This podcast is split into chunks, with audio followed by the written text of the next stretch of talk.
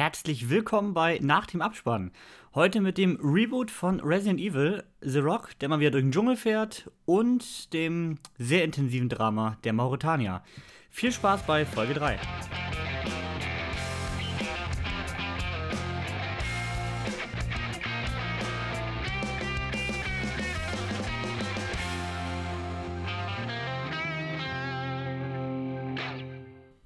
Ja, auch ein Hallo von meiner Seite. Ich bin der Markus, das vor dem Intro war mal wieder der Kevin. Und äh, ja, heute möchten wir euch zuerst einmal natürlich alles Gute zum ersten Advent wünschen, denn es ist schon soweit. Ich habe es komplett vergessen. Hast du das auch im Schirm, Kevin?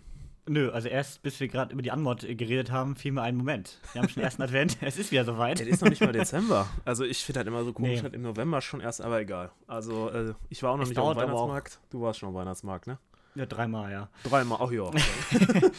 Aber es dauert bei mir auch mal sehr lange, bis ich irgendwie in Weihnachtsstimmung bin oder so. Ich finde, ja. ähm, ich weiß nicht, das fängt immer so drei Tage vor Weihnachten so richtig an. Ja, bei mir ich habe immer nicht so diesen, die Leute den ganzen Dezember quasi sich Weihnachtsfilme angucken. Schlimm. Da tue ich mich echt schwer mit. Ja. Also auch so Weihnachtsmusik und so. Ja, es ist, ah. ist, ist bei mir auch so. Ja, aber wir haben auch gar keine Weihnachtsfilme heute, ne? Wir Nö, haben überhaupt nicht. Äh, wir starten mit einem Film, der irgendwie gar nichts mit Weihnachten zu tun hat, ne? Irgendwie mit Resident Evil, ne? Ja, wir starten mit Resident Evil, den ich mir am Freitag äh, im Kino ja, kann man das genießen denn? Den ich mal am Freitag angeschaut habe. Aber du hast Geld dafür extra bezahlt, war keine Sneak, ne? Ich habe dafür äh, 10 Euro auf den Tisch gelegt, oh, ja. okay. Mhm. Ähm, ja, Resident Evil ist jetzt ein Reboot zur ähm, bisherigen Reihe. Es gibt ja sechs Filme, alle von äh, Paul W.S. Anderson mit seiner Frau Mila Jovovich verfilmt und verstümpert. Nee, da muss ich aber kurz noch mal eine Lanze brechen. Ich finde sie nicht dramatisch schlecht wie einige. Also ich habe sie alle sechs mir angeguckt. Ja. Die Hälfte davon kann man wirklich in die Tonne treten. Äh, aber gerade so eins und zwei, finde ich, sind, sind okay. Die tun nicht weh. Und gerade der zweite macht mir auch verdammt viel Spaß. Da hat einen coolen Endgegner, das ist, da hat was. Mhm. Auf jeden Fall äh, ein komplettes Reboot, was sich deutlich mehr an den Spielen orientieren möchte. Mhm spielt jetzt größtenteils in Raccoon City, nimmt die Handlung von Teil 1 und 2 zusammen. Es vermischt die Charakter aus Teil 1 und 2, also die Games natürlich. Vermischt die Charakter, vermischt die Story. Deswegen bei vielen, die die Games gezockt haben, kam es sehr schlecht an, muss man sagen. Also gerade ähm, bei uns im Kino auch einer, der meinte, es war grottenschlecht. Ähm, da ich die beiden alten Games nicht in Gänze gespielt habe, kann ich das in der Hinsicht nicht so gut bewerten. Äh, die Charakternamen kamen mir allerdings bekannt vor. Also wir haben aus dem ersten Teil Jill Valentine und Chris Redfield und aus dem zweiten Teil Leon Kennedy und Claire Redfield. Ähm, ja, ähm, was soll man noch zu dem Film sagen? Der Film ist im Grunde ein B-Movie mit ein bisschen mehr Geld. Die Effekte sind schon stellenweise verdammt billig. Die Action ist nicht gerade gut umgesetzt. Also gerade am Ende ist noch eine Action-Szene. Es ist mhm. komplett dunkel und alles, was man sieht, ist quasi ähm, durch diese kurze Beleuchtung des Mündungsfeuers. Da hatte ich so das Gefühl, man hat, man, man hat einfach kein Geld mehr. Und man wollte aber irgendwie jetzt noch eine Action-Szene mit rein haben. Was ich ganz schön fand, tatsächlich, der Film spielt sehr viel Musik. Also, der hat öfter mal so kleine, ich nenne es mal Montagen, also wo dann so ein Song läuft das hat echt so Trash-Film-Charakter. So ein Song läuft und währenddessen. Ja, Vorsicht, so, Kevin, Vorsicht hier. Währenddessen kommen so, kommen so Zeitlupenmontagen. Ähm, irgendwie hatte das aber was. Das passte so zum Gesamtbild des Films. Also, das ist ein Trash-Film. Ja, eigentlich ist es ein Trash-Film. So schlecht? Aber, also, ich hatte Spaß. Ich habe ihm eine 3 von 5 gegeben. Ja, cool, das äh, schlecht, schlecht kann ich jetzt. Würde ich gerade sagen, schlecht fand ich ihn nicht. Und der hatte für mich auch deutlich mehr dieses. Ähm, Survival-Flair, was ja so die Resident Evil Games ja eher haben und nicht dieses mhm. Hau drauf, ich vernichte Zombie-Horden Mila Jovovich sechs ja, Filme das lang. Das war ja immer diese, diese, diese, Ding. das war ja schon wie World War Z da, weißt du, da dieses, äh, die Fluten an Zombies dann da, ne? Oder teilweise genau, außer der erste. Dran. Der erste war noch sehr klein gehalten, ab ja. dem zweiten ist das dann völlig eskaliert. Ja. Und der war halt deutlich mehr wieder dieses Survival, hat auch auf Teufel komm raus jedes Setting aus den Games nutzen wollen. Also das Herrenhaus, die Polizeistation, auch optisch gut umgesetzt also was finanziell so drin war.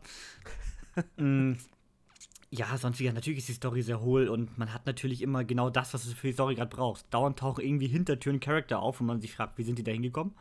Nur weil die natürlich last minute noch Leute retten müssen. Ähm, also das macht natürlich alles wenig Sinn.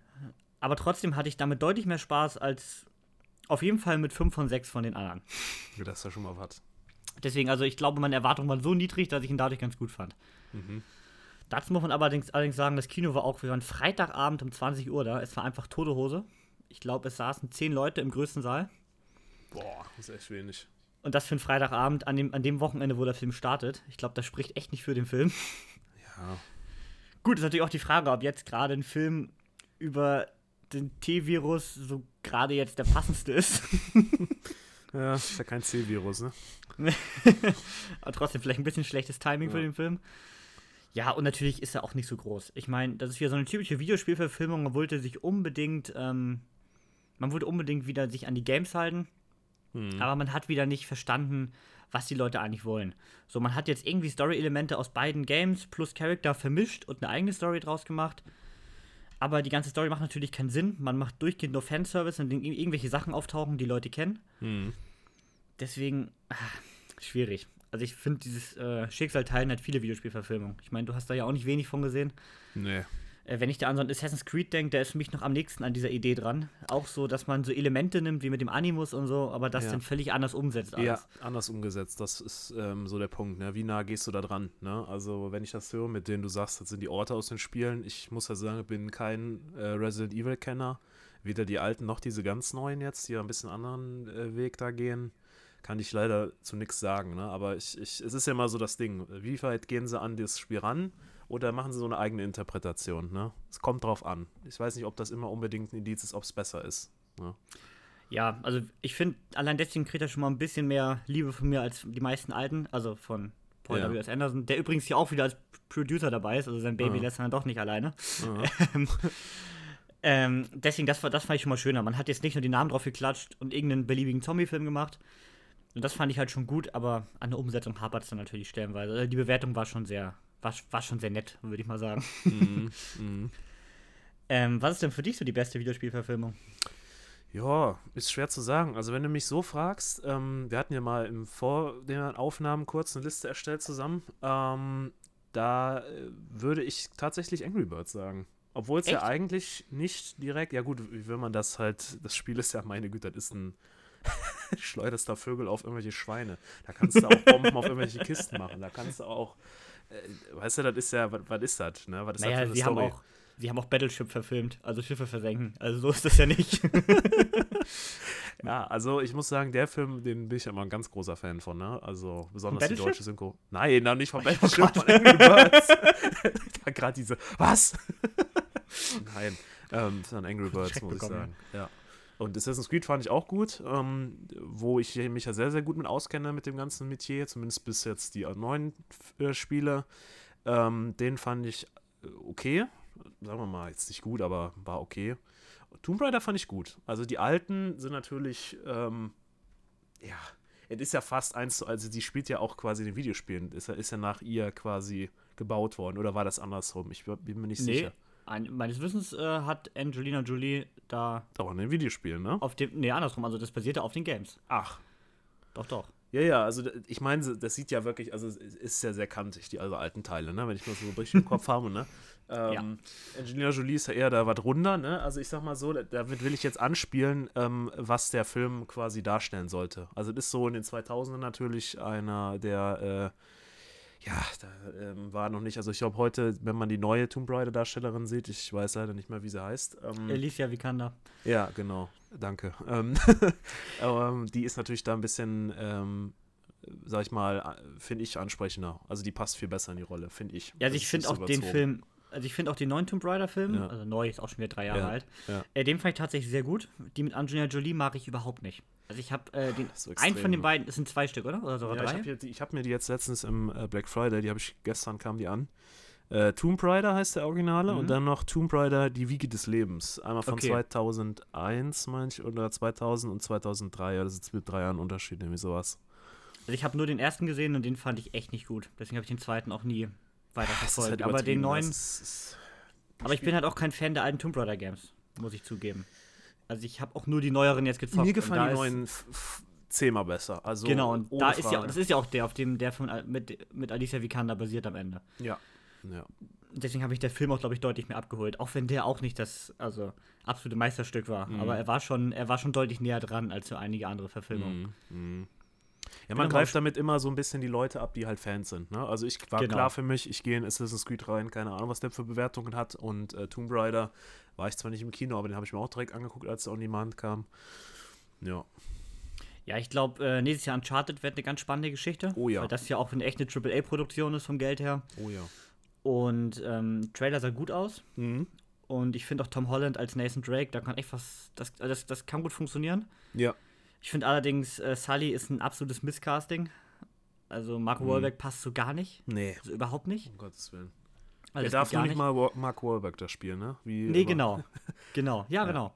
Das, Und das ich ist sehr bin- schwierig. Und ich bin echt mal gespannt auf die The Last of Us Miniserie im nächsten Jahr. Weil das. Aber du da bist ja Fan. Viel Du von. bist- ja, du bist ich, Fan. Ist das absolut beste Videospiel, was hier produziert Ja. wurde. Gut. Und Teil 2 ist das absolut zweitbeste, was hier produziert wurde. ja, ja, das, das, das stimmt. Aber ähm, ich freue mich ja auf The Witcher. Ne? Also ich bin ja auch äh, großer, also ich habe die Videospiele jetzt nur mal mir angeschaut damals noch. Äh, ich glaube, Gronk hat das sogar gemacht, von dem habe ich das sogar gesehen gehabt. Ähm, ich habe selber nicht gespielt, aber ich bin von dem ganzen Universum halt ein großer Fan. Ich habe halt nur keine Zeit für die, die 100 Stunden, die man da reinstecken muss. Aber Ja, ähm, die Serie wirklich toll umgesetzt. Hauptdarsteller ähm, wunderbar, passt toll. Und ähm, ich bin ziemlich gespannt auf die zweite Staffel. Ich, hat nicht Henry Cavill sogar schon für Staffel 3 auch noch unterschrieben? Ich glaube, da hat Netflix direkt einen dicken Deal mit ihm. Ich glaube, Gemacht, die ich. haben erst ja abgewartet, wie das einschlägt. Ne? Und dann, ich weiß gar nicht, ob sie die dritte jetzt direkt mitgemacht haben. Ich bin nur Kenntnis von der zweiten im Moment. Aber meine Okay. Meinung nach, die kommt ja bald raus, da müssen sie eigentlich schon was zur dritten wissen. Muss ich nochmal einlesen. Ich habe die erste immer, ich habe die erste immer nicht gesehen. Boah, Kevin, guck mal. Wirklich. Also wir gucken uns die jetzt auch nochmal an als Vorbereitung für die zweite. Ähm, ja, aber ähm, sehr, sehr schön gemacht. Sehr, sehr Okay. schön gemacht. Um noch einmal auf die erste Frage zurückzukommen, meine Lieblingsvideospielverfilmung ist tatsächlich äh, Silent Hill. Ich finde diesen Film, der ist so perfekt an, also der erste Teil, der zweite Ja. ist schon wieder Schmutz. Ähm, ja, der zweite wollte dann wieder irgendwie mega, alle, alle Referenzen, die man im ersten nicht genutzt hat, noch irgendwie mit reinbauen mit einer völlig Schwachsinn-Story. Das war wieder Mist. Aber der erste, so ein richtig schöner Film, der richtig nah an den Games dran ist, richtig gut aussieht. Allein dieses ganze Nebelding kriegt er so gut hin. Hat eine richtig spannende Story, hat viele Elemente, die man wiedererkennt, aber halt nicht so, ja, Mhm. nicht so künstlich draufgedrückt, sondern wirklich passend in der Story. Äh, der ist wirklich top. Also da bin ich großer Fan. Ja. Das ist für mich auch wirklich, ich würde sogar sagen, die einzige Videospielverfilmung, die ich als richtig gut bezeichnen würde. Dann setze ich die mal mit der Aussage jetzt mal auf meine Watchlist. Okay. Muss ich auch sehen. Gut. Und ähm, Ja. um noch noch mal einmal das Gegenteil zu erwähnen, gerade weil wir auch hier das Pärchen Jovovic und Anderson noch Mhm. eben hatten bei Resident Evil, die durften ja in diesem Jahr auch schon Monster Hunter verst verstümmeln. Ich glaube, anders kann man das nicht nennen. Oh. Denn Monster Hunter war richtig schlecht. Dieser Film war richtig, richtig schlecht. Also, der ist auf jeden Fall in meiner Top 3 der schlechtesten Filme dieses Jahr. Boah. Also, der war wirklich. äh, Das war eine Beleidigung. Also, ich habe den mit einem Krass. absoluten Monster, Monster Hunter-Fan gesehen. Hm. Und der hat sich permanent aufgeregt. Der hatte gar keinen Spaß. Ich, Ich hatte ja immerhin- Sagen, ne? Ich wollte gerade sagen, ich hatte immerhin wenig Kenntnis von den Spielen, aber Ja. selbst dadurch wurde der Film nicht besser. Oh wei. Und der, genau wie Mortal Kombat, den, hat- der habe ich auch gar nicht abgeholt. Der Den neue. habe ich auch noch nicht gesehen. Also sind diese zwei Filme, die ich, ich also Mortal Kombat habe ich mehr Interesse als Monster Hunter. Ich weiß aber nicht, wann der ich ist mir auch immerhin schon besser. Ja, den Besser. mal anschauen, wenn der mal kommt irgendwo. Weniger schlecht, nennen wir das so. Ja, ja. okay. Ja, Gut. ist schade, dass Videospiele. Gut, ich glaube, es ist auch schwierig, das zu verfilmen. Das ist genau wie Bücher. Du hast da irgend so eine 30-Stunden-Story und willst die in zwei Stunden reindrücken. Das ist natürlich immer Und schwer. ist immer- Ansprüche. Ansprüche von Fans hast du immer. Ja. Ne? Ja. Und was es schwieriger macht als zu Büchern, würde ich mal sagen, ist, dass du. Du hast schon was Visuelles. So bei Büchern, da hat Ja. jeder was anderes in der Fantasie, da kann man immer interpretieren. Bei Videospielen hast du schon genau was Visuelles vorliegen, Mhm. woran du dich halten musst. Ja, guck mal, denk dir doch jetzt mal im Kopf Uncharted. Also, bestes Beispiel ist, stelle ich mir im Geiste einen Uncharted-Film vor. Da sehe ich schon die Zwischensequenzen aus dem neuen Uncharted-Film vor mir, weißt du? Ja. Und wenn das dann nicht kommt, dann bin ich enttäuscht, ne?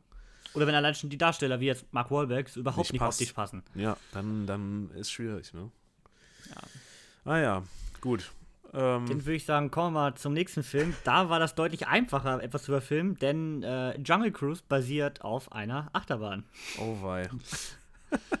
Aber dazu mehr nach der Handlung. Ja, die Handlung. Oh Gott. Äh, ich sag mal jetzt keine Darsteller, das ist ja deine Aufgabe. Also, eine Wissenschaftlerin und ein Amazonas-Captain, ja, die sind da zentral als Hauptdarsteller vertreten. Und äh, im Allgemeinen geht es um den sagenumwogenen Baum äh, des Lebens, glaube ich, heißt er.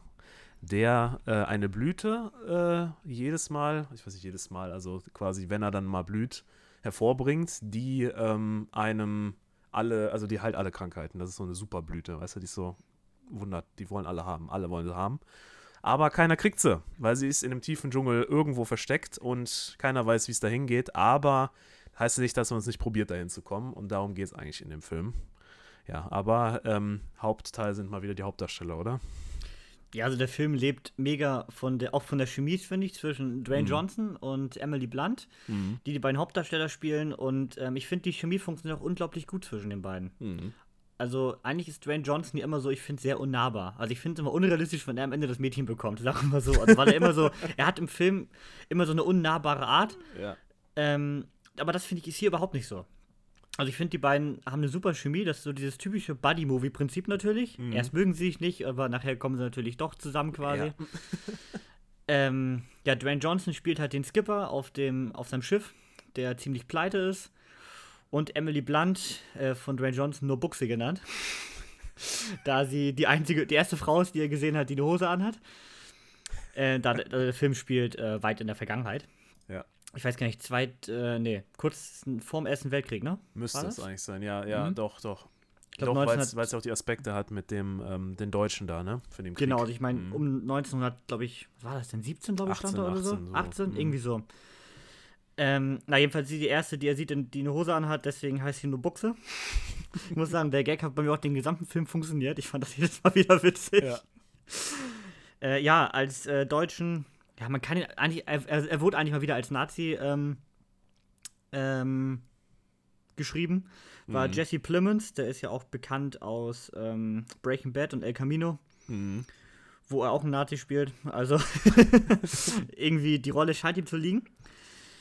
Ähm, und Paul, Paul Giamatti als Schuldeint Schuldeneintreiber von ähm, von äh, Dwayne Johnson. Ich weiß gar nicht, wie heißt er nochmal im Film? Der Name wird fast nie genannt, ne? Oh, er ist immer nur Skippy, glaub, Skipper. Ja, das ist einfach. Frank. Frank. Frank. Ja, ja, ja, doch, Frank, ja.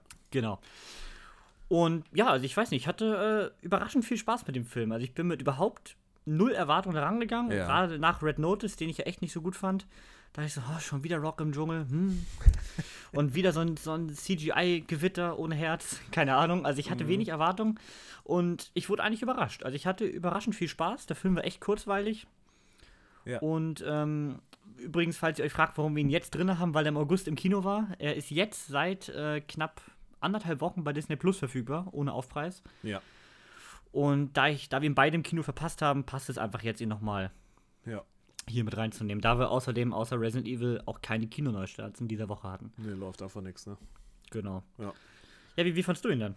Ja, ich, ähm, wie du schon gesagt hast, ähm, eigentlich trifft sich da unsere Meinung wieder. Ich fand ihn sehr unterhaltsam, mhm. aber ähm, bei mir hat direkt so ein bisschen die Identitätskrise des Films ähm, direkt, die, die kam mir direkt vor Augen. Ich konnte da nicht drüber hinwegsehen.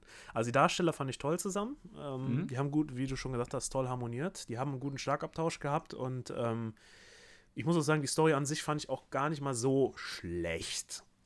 Ne? Also mhm. es, es war so, ich, ich habe zum Beispiel diesen Plot-Twist am Ende, ähm, also so, so allgemein, so, so diese ganzen Sachen, also man konnte es natürlich grob voraussehen, aber so, so, ein paar Aspekte zum Beispiel, da ist ja ein richtiger fetter Plot-Twist drin, den habe ich auch nicht kommen sehen. Ne?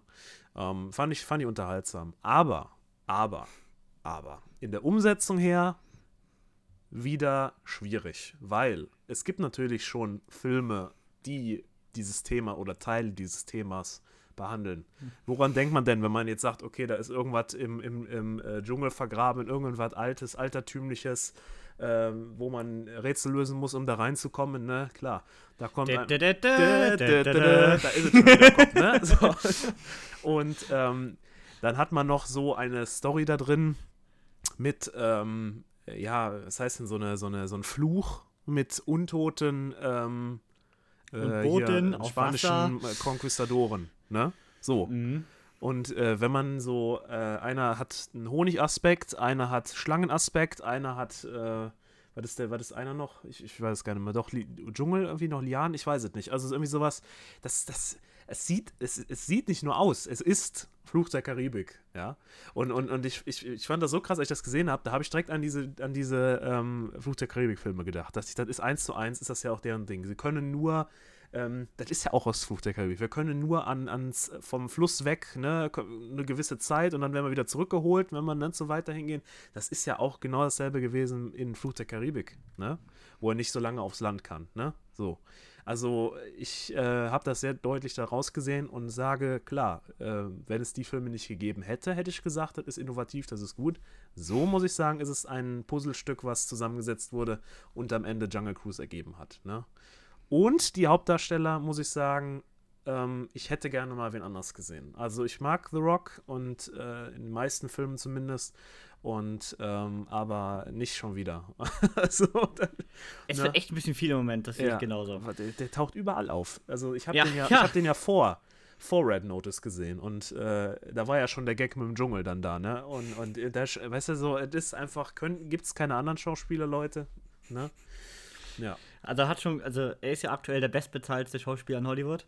Ja. Liegt aber wahrscheinlich gar nicht daran, dass er die höchste Gage pro Film kriegt, sondern dass er einfach die meisten Filme pro Jahr dreht. Der ist ja nur im Dschungel, ne? Der ist ja immer, immer, immer dabei, ne?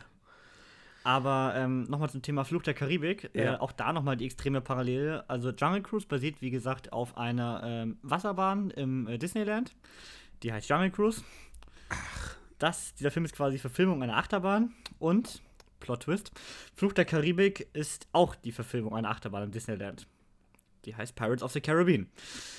Deswegen äh, ist, die zweite, ist der zweite Film, den Disney quasi auf einer von ihren äh, Achterbahnen basierend verfilmt. Jetzt müssen sie aber umbauen, die Achterbahn bei sich. Wahrscheinlich neu anmalen, ne? Eigentlich ja. hatte ich auch im Kopf, dass man Tower, einen Tower of Terror Film kommen sollte, was ja auch aus dem Disneyland ist. Ähm, ich weiß gar nicht, ob das noch äh, aktuell ist. Das, heißt, das kann auch nur Disney gehört. machen, sowas, ne? Das ist. Aber apropos, ich finde, das war auch so ein richtiger Disney-Film. Also so in allen Belangen. Also gerade ja, zum Anfang bei dieser, ich nenne es mal Action-Szene, wo Emily Blunt da diese Schatulle, äh, diese, was ja. war das? Doch, die, die, doch diese Schatulle. Doch, doch, genau. genau, genau. Wo sie die geklaut hat. Ähm, das war auch so eine richtige Disney-Action-Szene. Keiner hat sich wehgetan, jeder wurde so ein bisschen geschubst. Das, das, aber bloß das nicht, dass man da irgendwie zu viel drin. Gewalt drin hätte. Das genau. ist alles, und dann alles auf dieses, dieses, dieses Spaßige gemacht. Ne? Ja. ne? Dann sitzt er dann da, tut, als wäre er wer anders und dann, dann, dann fliegt dann da alles durch die Luft. Dann da nochmal die Seilbahn, das nochmal und dann, ne? Immer so locker flapsig alles. Ja, ja, ja. Das so, zieht sich durch den ganzen Film, ne? Ja damit sich auch ja keiner äh, angegriffen fühlt irgendwie. Für alle so. Altersgruppen ist da was dabei. Ja, jeder ne? hat Spaß. Das genau. ist immer, das ist so richtig Disney, finde ich. Disney.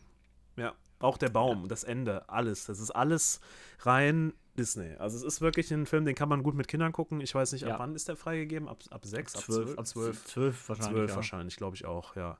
Ja, ja, also ähm, vollste Empfehlung in aller Altersgruppen. Aber nimmt natürlich auch wieder so ein bisschen, ich wünsche mir immer ein bisschen was, was, ach, ne, so Thriller-mäßiges, Dramamäßiges, aber da, da brauche ich ja nicht bei Disney anfangen zu gucken. Ne? Nein. Das ist ja klar, nein. dass das das nicht ist. Ne? Also ich, wie gesagt, da meine Erwartungen echt niedrig waren mhm, und ich auch genau auch. das erwartet habe, also ja. seichte Story, ja. nette Action, ganz viel, das müssen wir auch nochmal ansprechen, ganz viel CGI. Oh. Also ich glaube, in diesem Film war einfach keine Szene echt. Ja. In diesem Film, da war ja alles CGI. Heftig, größtenteils heftig. immerhin gut, größtenteils immerhin optisch gut, aber manchmal hat man es halt doch sehr gesehen. Ja, ja, doch. Und es tut halt auch nicht immer notwendig. Also klar, am Ende brauchst du es. Du kannst jetzt schlecht, sowas gibt's halt nicht. Aber so diesen ganzen Anfang, so Mittelteil, das meiste davon ist halt einfach Fluss im Dschungel. Ich, tue mich ich auch weiß nicht, ob ja, so viel CGI da Not tut. Ich tue mich auch ein bisschen schwer mal zu finden, okay, ähm, hat der Film jetzt so einen übernatürlichen Aspekt? Ist der realistisch oder ist der mhm. auf überzogen, weißt du? So, ja. und, und, dann habe ich mir am Anfang gedacht, gut, alles, bis, bis diese untoten Menschen da kamen, da war ja, da war ja alles klar, ne? Aber mhm. ähm, ich erinnere mich an die Szene mit dem Boot, das spoilert mal ja auch nichts. Die fahren mit dem Boot auf dem Fluss und dann kommt da ein Wasserfall. Da denkt er sich, scheiße, mit seinem alten äh, Kohledampfer da, hey, dann mache ich doch jetzt mal den U-Turn, ziehe die Handbremse, 180 Mit Grad dem Motor, der vorher nicht angesprungen ist. Und dann, ja, dann dreht man mal da unten gegen den Kessel und dann äh, schiebt er richtig an. Ja, dann, dann schiebt er sich dann in der, der, der ist schon, mit der, die Schraube ist schon in der Luft, ich habe ich, so gefühlt, und dann, dann fährt er einfach mal weg vom Wasserfall. Sag mal, also so was Unrealistisches habe ich ja noch nie gesehen. also Markus, wenn du, jetzt, wenn du jetzt damit anfängst, ne? Wollen wir mal drüber unterhalten, dass in einem kleinen, schmalen Flussbett ein U-Boot rumkurft? oh ja, ich, also, Leute, also das war wirklich, also da, da habe ich auch keinen Spaß an sowas. Das ist zwar, denkt man sich, boah, krass, ne? Aber da denke ich mir, Leute, das ist sowas von unrealistisch. Aber bei dem Film fand ich es okay, weil ich habe nichts Ja. anderes erwartet. Ja. Also ich meine, so ein Indiana Jones ist Da auch maximal unrealistisch. Ja, ich weiß, da fragt kein Kind nach, ob das realistisch ist. Ich weiß, vielleicht bin ich wieder zu kritisch. Also ich finde, bei Abenteuerfilmen, da kann ich über sowas tatsächlich hinwegsehen. Ja, ja. Also wenn der Film sich nicht zu ernst nimmt. Das hat er nicht getan. Ist. Ja, ja. Genau, das darf, wenn ich natürlich einen Film dann ernst nimmt, dann ist sowas natürlich Mist. Mhm. Aber der Film hat sich ja zu keiner Zeit irgendwie annähernd ernst genommen. Nee. Deswegen fand ich das tatsächlich in Ordnung. Also wie gesagt, ich meine, du hast da so ein deutsches Weltkriegs-U-Boot durch den Amazonas schippern. Ja. Äh, in, in, jeg- in jeglichen flachen Flussbett. ja. Den Film braucht man einfach, glaube ich, zusammenfassend nicht ernst nehmen, ne? Nee, Gehirn aus und dann äh, Viel Spaß. viel Spaß. Teil, Teil, Bei der Teil 2 Dschungelfahrt. Mup, mup. Teil zwei ist angekündigt von Echt? Disney. Krass. Ähm, aber wie gesagt, gucke ich mal an. Also ich, Ich fand auch. ihn jetzt äh, nett. Ich auch. Doch. Da hat Disney schon ganz anderen Schund ver verzapft in letzter Zeit. Mhm. Da fand ich war Jungle Cruise noch einer der besseren, Ja. muss man sagen. Ja, und weil äh, Jungle Cruise ja so ein leichter Film war, äh, finde ich der Kontrast jetzt zum nächsten Film ganz gut, oder Kevin? Oha, ja. Ich war nämlich äh, auch wieder im Kino. Ich war nicht, diese muss ich Woche sagen. sehr oft im Kino. Ich habe den, ich kann dazu gar nichts sagen. Das ist, dein, Okay. das ist deiner. Ja, das war äh, mein dritter Kinobesuch diese Woche. Und zwar habe ich äh, der Mauretanier gesehen mit, ähm, ja, fangen wir jetzt mit der Handlung an. Ähm, ich bin's, guck mal, ich will, ich will direkt mit den Darstellern Ja, anfangen. ja, ich weiß. Das ist, äh, das ist die, die Übung hier. Genau. Also es ist ein Politdrama, würde ich mal sagen. Ist äh, eine wirklich wahre Geschichte über den, ähm, boah, jetzt, äh, entschuldige mich, welchen Namen falsch ausregt. Äh, Mohamedou Oud Salai, der Mhm. wurde 14 Jahre quasi ohne Anklage und ja, zu Unrecht laut Gericht ja, man Mhm. weiß es ja immer nicht, aber 14 Jahre ohne Anklage in äh, Guantanamo festgehalten, da auch gefoltert und brutal verhört und alles Mögliche. Und äh, wirklich ein sehr intensiver Film mit äh, Tahar Rahim in der Hauptrolle als äh, Mohamedou Ul Salai. Also das war absolut Oscar-würdig, also großartig gespielt. Auf ihn lag auch so der Hauptfokus des Films. Und für die Star Power haben wir halt drumherum einmal Benedict Cumberbatch, der den Kläger auf Seiten, auf Seiten des Militärs spielt. Äh, auch für ihn eine sehr ungewöhnliche Rolle, finde ich. Also mal nicht so dieser Soziopath oder ähm, ja, das ist halt für ihn, fand ich schon eine sehr Der ungewöhnliche Drache Rolle. bei The Hobbit. Aber auf jeden Fall auch sehr gut gespielt. Und ähm, auf Seite der Verteidiger hatten wir Jodie Foster, die auch wirklich alt geworden ist. Also ich war ein bisschen überrascht. Ich musste dreimal gucken, bis ich erkannt habe, dass das Jodie Foster ist. Ich hier. Jodie also Foster. lang nicht, lang nicht mehr gesehen tatsächlich. Und ähm, ja, wie sie spielt die äh, Hauptverteidigerin. Und der Film ist wirklich sehr intensiv, muss ich sagen. Also ich Oha. war, ähm, muss man dazu sagen, allein im Kino. Ich glaube, nach drei Jahren mal wieder oder so. Weil der Film lief einmalig bei uns. Der hatte ja eigentlich schon im Juni einen Kinostart, aber da waren in Deutschland ja größtenteils noch die Kinos zu. Ähm, und jetzt lief er bei uns einmalig für einen Abend. Und da dachte ich, ach, den willst du unbedingt sehen. Und es wollten auch mehrere diesen Film sehen, aber es hatte einfach niemand Zeit. Und dachte ich, ach komm, du gehst da jetzt hin. War ich allein im Kino und ich glaube, das äh, tut diesem Film definitiv keinen Abbruch, weil so ist man, ich war noch tiefer in diesem Film wahrscheinlich drin, als wenn du zwischendurch noch jemand neben dir hast, mit dem du noch mal irgendwas kommentierst oder irgendwie. Mhm. Deswegen, äh, der Film war schon sehr intensiv und auch wirklich erschütternd. Also, dass sowas in der, ja, in der heutigen Zeit, kann man ja sagen, möglich ist. Mhm. Und auch gerade in diesem immer so hochgepriesenen Rechtsstaat USA. Mhm. Äh, und auch wie Guantanamo dargestellt ist. Also ich denke mal, da der Film ja sich damit rühmt, dass es komplett die wahre Geschichte ist. Äh, ich meine, sie haben da in Guantanamo einen Fanshop mit irgendwelchen T-Shirts, äh, quasi, dass sie da äh, äh, so nach dem Motto I was there. Was? Ähm, also für die Soldaten, denke ich mal, du wirst ja nicht als Tourist dahin kommen. Äh, und Ja, auf ich auch noch was, zutrauen, dass die da so eine Touristaktion ausmachen. wahrscheinlich irgendwann, wenn das Ding mal zu ist. Ja, ja, definitiv. Und was ich sehr interessant fand, auf Guantanamo gibt es einen McDonalds. Mm, Ja, also der Film, wie gesagt, das klingt halt so, dass der eine 5 von 5 ist. Wie gesagt, der ist natürlich äh, mega intensiv, mega erschütternd. Ist halt krass, dass es einfach alles wirklich so passiert ist. Super gespielt, gut gedreht, aber rein aus Sicht des Films, wenn man die ganze wichtige Story mal außen vor lässt, hatte, finde ich, hatte sie echt so Probleme so ein bisschen mit dem, ja, mit dem Pacing, würde ich sagen. Also diese ganze Geschwindigkeit. Denn kommt zur Viertelstunde richtig intensiv, so diese, ähm, ja, Zeit, wo extrem gefoltert wird und so weiter. Dann fährt aber wieder extrem runter, weil der Film sehr lange bei Benedict Cumberbatch irgendwo äh, in US-Regierungsgebäuden ist und so. Also da hat so ein bisschen Schwierigkeiten, finde ich, so diese Spannung aufrechtzuerhalten. Da hat so ein bisschen schwieriges Pacing, der ganze Film. Mhm. Deswegen habe ich ihm dann doch nur eine 3,5 gegeben. äh, rein als Film, aber von der Story her war das wirklich höchst Empfehlung. interessant. Ja, und auch wirklich interessant. Also, ähm, es geht ja größtenteils halt auch um die Verhöre. Mhm. Und er wird halt am Anfang im, in Mauretanien verschleppt. Und eigentlich sollte er nur ähm, verhört werden. Es war halt kurz nach 9-11. Mhm. Und ihm wird halt vorgeworfen, dass er einer der Hauptdrahtzieher der ganzen Geschichte war. Mhm. Und äh, weil er, ich glaube, das Hauptargument, wenn ich es äh, richtig im Kopf hatte, ist auch schon über eine Woche her. Äh, das Hauptargument war immer, dass er einen Anruf bekommen hatte von Bin Ladens Satellitentelefon. Aha. Äh, und dass er wohl auch ein paar Monate bei Al-Qaida, äh, bei, Al- doch, Al-Qaida, ne? Ja, doch. ähm, in Afghanistan war und so weiter. Aber er hat auch für die Amerikaner in Afghanistan gekämpft und dieses ganze wahr und falsch wurde gar nicht so genau beleuchtet. Also es ging mehr um diese ganzen Umstände halt. Deswegen also diese, ähm, ähm, also es ging gar nicht darum jetzt, ähm, ob er irgendwas groß wirklich vielleicht doch mit denen zu tun hat oder so. Das wurde gar nicht so extrem beleuchtet, Mhm. sondern es ging wirklich mehr um diese Umstände. Ich meine, er wurde in diesen 14 Jahren nicht einmal angeklagt. Das Also er kritisiert wurde- quasi dieses, diesen, diesen allgemeinen auch Teil, nicht nur dieses spezielle Problem mit äh, 9-11 und, und, und äh, sondern auch, wie die allgemein das da angegangen sind. Ne? Genau, also gerade hat, dass er wirklich nie angeklagt wurde. Ne? Ja. Also er hatte nie ein Verfahren. Er wurde 14 Jahre da eingeknastet, ohne dass da irgendwie Ja. mal ein Richter sich das angehört hat.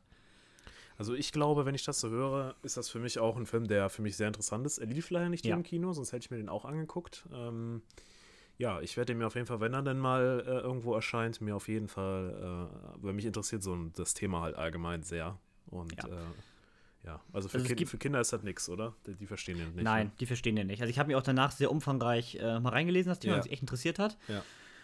Und ähm, wie gesagt, da hat ja mittlerweile dieses Buch geschrieben, worauf diese Story basiert. Und ähm, das wird auch, wird auch im Film, Film am Anfang und am Ende nochmal thematisiert. Mhm. Äh, ja, ist krass. Also ich meine, diese Filmpremiere auch jetzt, also obwohl er ja freigesprochen wurde mittlerweile, es ist halt immer noch krass, wie verachtet er immer noch wird, ne? Mhm. Also ähm, die Filmpremiere war in Berlin von dem Film wohl. Und er durfte dann auch in Deutschland nicht einreisen. Boah. Also, äh, ist eine spannende Geschichte. Ich glaube, das ist auch zu viel, das alles hier nebenbei noch zu beleuchten. Und ähm, ich fand es aber, das halt auch vielleicht ein bisschen schwierig, dass der Film nie halt so Recht und Unrecht so beleuchtet. Der Film sagt natürlich permanent, es ist Unrecht, dass er hier ähm, ja, Ohne- ohne, ohne Anklage Anklage, sitzt ne? und natürlich gefoltert wird und Co. Aber der Film erwähnt natürlich auch am Anfang die ganze Zeit, ja, äh, er war, ähm, obwohl, ob das wirklich, ob das am Ende widerlegt wurde, war, es wird auch nicht so genau beleuchtet, dass er wirklich zwei Monate bei Al-Qaida war, dass er auch von Bin Laden angerufen wurde, obwohl das, also von dem Telefon, das war wohl nur sein Cousin, Mhm. der irgendwie da, der, der auch tatsächlich da wohl gekämpft hat. Ähm, aber trotzdem, dies wird nie so genau entkräftet und beleuchtet. Und ich finde, das macht den Film ein bisschen schwierig, weil du hast halt nicht so dieses, ähm, ja, wie sage ich das? Also am Anfang denkst du halt schon, na, vielleicht ist er doch schuldig, weißt du, wie ich meine? Ja, ja. Weil der Film dir ja schon sehr suggeriert. Klar, das, äh, die wollen natürlich damit zeigen, wie sehr diese Verhörmethoden da sind. Aber ähm, es wird nie so genau entkräftet am Ende. Verstehst du, wie ich Mhm, meine? Verstehe, ich verstehe, was du meinst, ja. Also der Film zeigt, will dir nie genau suggerieren, dass er komplett unschuldig ist. Mhm. Ähm, der beide Seiten so ein bisschen beleuchten, ne? So, so halt äh, äh, beides zeigen, ne? So. Mhm. Genau, also, ähm, also der Film stellt ihn nicht als permanentes Unschulds Unschuldslamm dar, sagen wir mal so. Mhm. Der ist auch nicht schlecht. Jedenfalls in meiner Wahrnehmung. Ja. Aber deswegen fand ich es halt auch ein bisschen schwierig, am Ende zu beurteilen, ähm, was stimmte von den Vorwürfen vielleicht doch. Also natürlich wurden die meisten Geständnisse so unter Folter erzwungen, das ist klar. Aber ähm, der Film, gut, man, wenn der Film sich natürlich nur an die wahre Geschichte halten möchte, ist es natürlich auch schwierig zu beleuchten, was stimmt wirklich. Also ich glaube, ich glaube, glaub, glaub, der Film würde wirklich bei den Fakten bleiben und nichts reininterpretieren. Ja, ja. Und das hat er wirklich äh, gut, Gut hinbekommen. gemacht, Also gut. wirklich interessanter Film, wirklich auch Mhm. ein erschütternder Film. Ich schaue mir auf jeden Fall nochmal an, ja. Kann man sich gar nicht vorstellen, dass das so noch ja. Das ist sowas, gerade in so einem Land wie den USA, die sich ja immer als sehr rechtsstaatlich geben, Mhm. tatsächlich immer noch so praktiziert wird Mhm. Krass. oder wurde. Ja, also ein sehr man muss ernster sagen- Film, ne? Und man muss sagen, der Film ist ja immer noch äh, mega aktuell, weil jede US-Regierung sagt, sie wollen Guantanamo schließen und es gibt es immer noch. Das Also in der das Hinsicht ist der Film auch immer das noch- wird doch immer weitergeben. Selbst wenn Ja. es schließen, wird das woanders weitergeben, ne? Aber äh, interessant. Aber also mir für deswegen meine ich nur, auf jeden Fall ist es Ja. deswegen auch immer noch hoch, hochaktuell, das Thema, Ja, ich ich. werde mir für den Film auf jeden Fall Zeit nehmen, ähm, weil sowas, das, äh, da, da ist es immer so was, da kann ich nicht mit dem anders, das glaube ich, schaue ich mir auch alleine an, da mache ich mir mal ein bisschen, da gut, mache ich nichts nebenbei, sowas ziehe ich mir dann mal, wenn er dann kommt, mal komplett rein. Ja. Gut. Ja, Also auf jeden Fall spannende Geschichte, wer sich für sowas interessiert, der ja. wird da, na, seinen Spaß haben kann ich gar nicht sagen, weil der Film macht genau das, was er soll. Der macht überhaupt keinen Spaß. Mhm, ja. Deswegen, also ich glaube, wer sich dafür interessiert, der wird da wirklich äh, eine spannende und aufschlussreiche Geschichte erleben. Gut. So, dann, dann würde ich sagen, kommen wir gleich als nächstes zu den Sneak-Erlebnissen von dieser Woche und den Filmstarts zur nächsten Woche. Ja.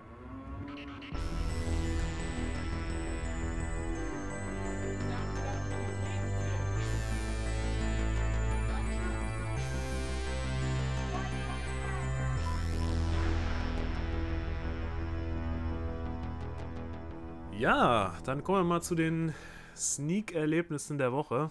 Ähm, ich war glücklich, Kevin. Ich war einfach nur glücklich. Weißt du warum? ich weiß warum.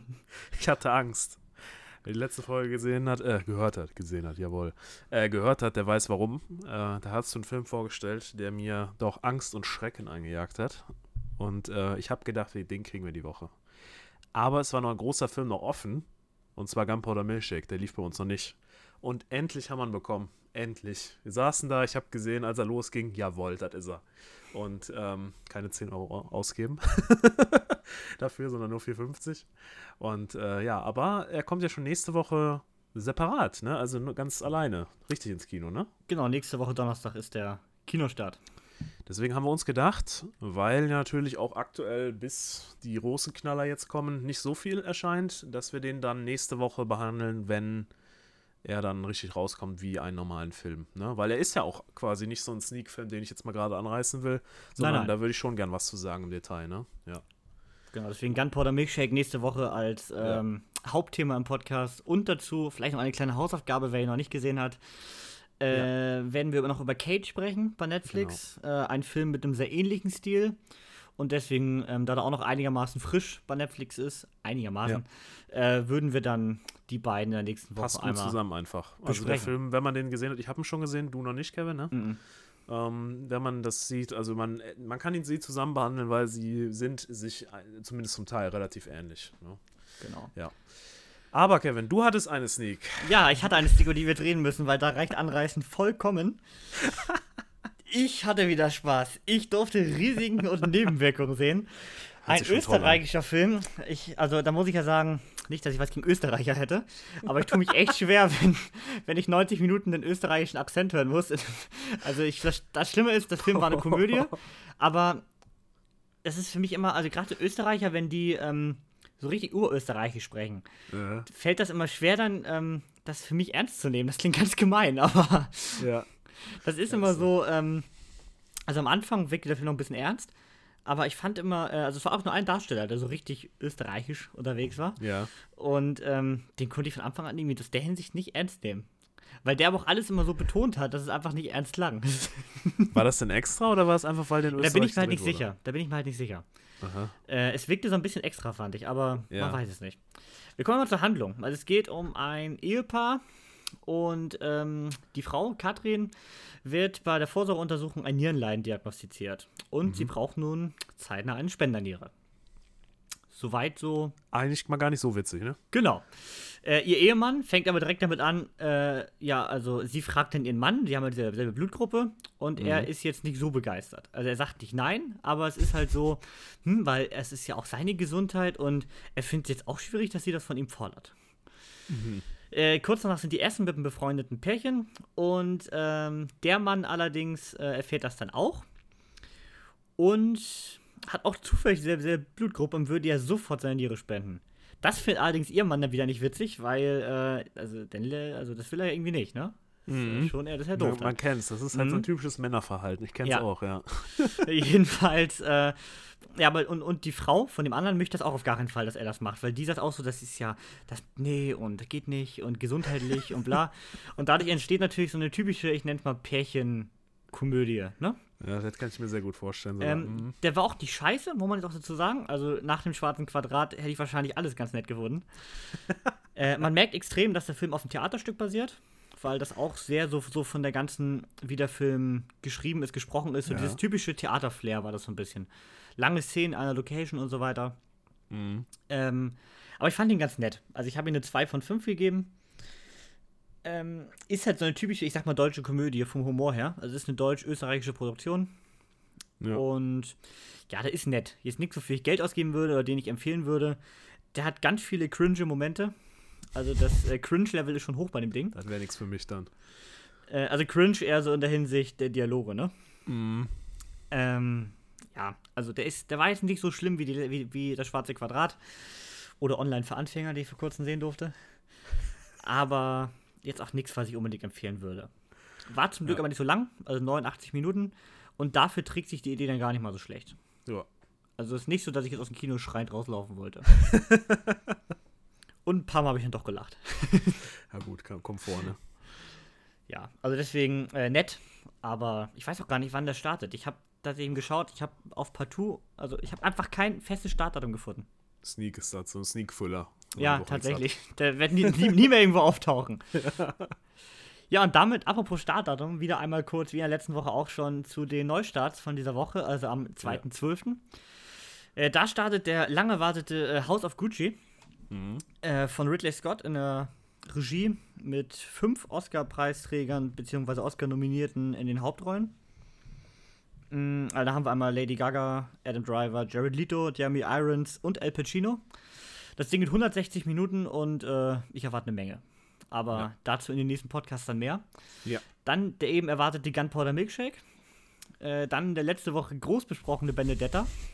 Nicht gucken. Dann stand auch am Donnerstag plötzlich aufs Land eine Tierärztin im Burgund. Da habe ich Den- den Trailer von gesehen. Den durfte ich auch schon in der Sneak sehen. Äh, also, wenn ihr unsere Meinung zu Delicious gehört habt, äh, Delicious, sorry, der ist ja in der letzten Woche gestartet. Ja.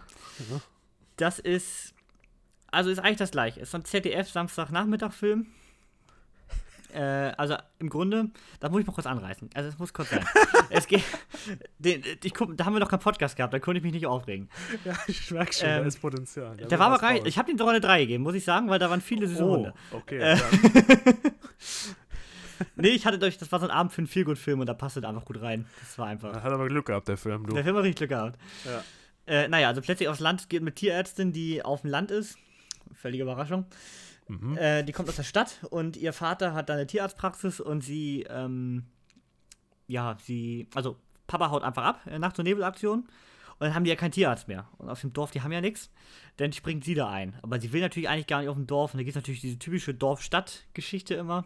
Mhm. Und eigentlich werden den ganzen Film nur irgendwelche Tiere verarztet. Und ihr, äh, ja, ihr Verhältnis zu diesem Dorf wird dann immer mal besser, mal schlechter. Also ein typischer, ja. Da hat, ZDF. Ja, genau. Ja, so eine typische öffentlich-rechtliche Eigenproduktion. Ja. Äh, ja, aber jedenfalls waren viele süße Tiere dabei.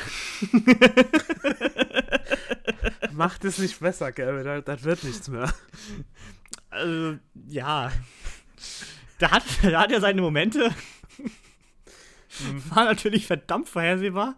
Also ich glaube, jedem, jedem des, der jetzt die Story gehört hat, kann sich schon denken, auf was der Film hinausläuft. Ja, Ja. Ja. Das war er auch. Also das ist plötzlich aufs Land. Also äh, wenn ihr irgendwie noch mal also das ist auch so wieder ein Film fürs, für das großbeschworene Seniorenkino. Bei uns gibt es im Kino tatsächlich immer Seniorenkino, deswegen, äh, und da, da, da, steht auch schon wieder ein Programm. Deswegen, Also wenn ihr mit ähm, eurer Oma mal einen neuen Film sehen wollt und die mag Tiere, das ist, das ist super. Hunde. Das ist die beste Empfehlung. Sie mag Tiere und, und, und sowas, dann schaut den. Und wenn ihr was mit essen wollt und der, der mag kochen, dann schaut euch à la carte an. Das passt rein, wirklich. Nee, das sage ich jetzt nicht, was ich gerade gedacht habe. Nein, nein. Äh, dann ändern wir das Thema zu den Ghostbusters. Nämlich, da Ja. haben wir in der letzten Woche drüber gesprochen. Und da hatte ich doch gesagt, dass der Film nach einem Flop aussieht. Stand jetzt. Mhm. Und jetzt haben wir eine Woche rum und gerade in den USA ist er verdammt gut gestartet. Also Mhm. äh, hat einen überraschenden Kinostart. Am ersten Wochenende hat er jetzt äh, 44 Millionen Dollar eingespielt. Mhm. Damit ist er auf der, an, die, an die Spitze der Charts natürlich gekommen. Und war nur äh, 2 Millionen schlechter als der ähm, Film von 2016. Oh, das ist ja schon mal gut. Und Dafür, dafür, dass er dass, deutlich weniger Budget hatte, ne? Genau, und dass der von 2016 natürlich deutlich mehr gehypt war, weil das war so der erste Ghostbusters nach Ewigkeiten. Jetzt hatte man natürlich erstmal einen schweren Stand auf den 2016er Film. Und, was man noch bedenken muss, man hat immer noch Corona, ne? Ja. Also man hat nicht so diesen easy, die easy Kinoeinnahmen wie im letzten Jahr. Oder Ja. muss ich schon sagen, im vorletzten Jahr. Ja. Deswegen, also kann man vielleicht doch noch auf einen weiteren Teil da hoffen. Ja. Und damit würde ich sagen, freut sich Markus jetzt auf eine absolute Perle. Jetzt geht's los, meine Freunde. Und zwar kommen wir jetzt zur Trash-Film-Perle der Woche. Ja.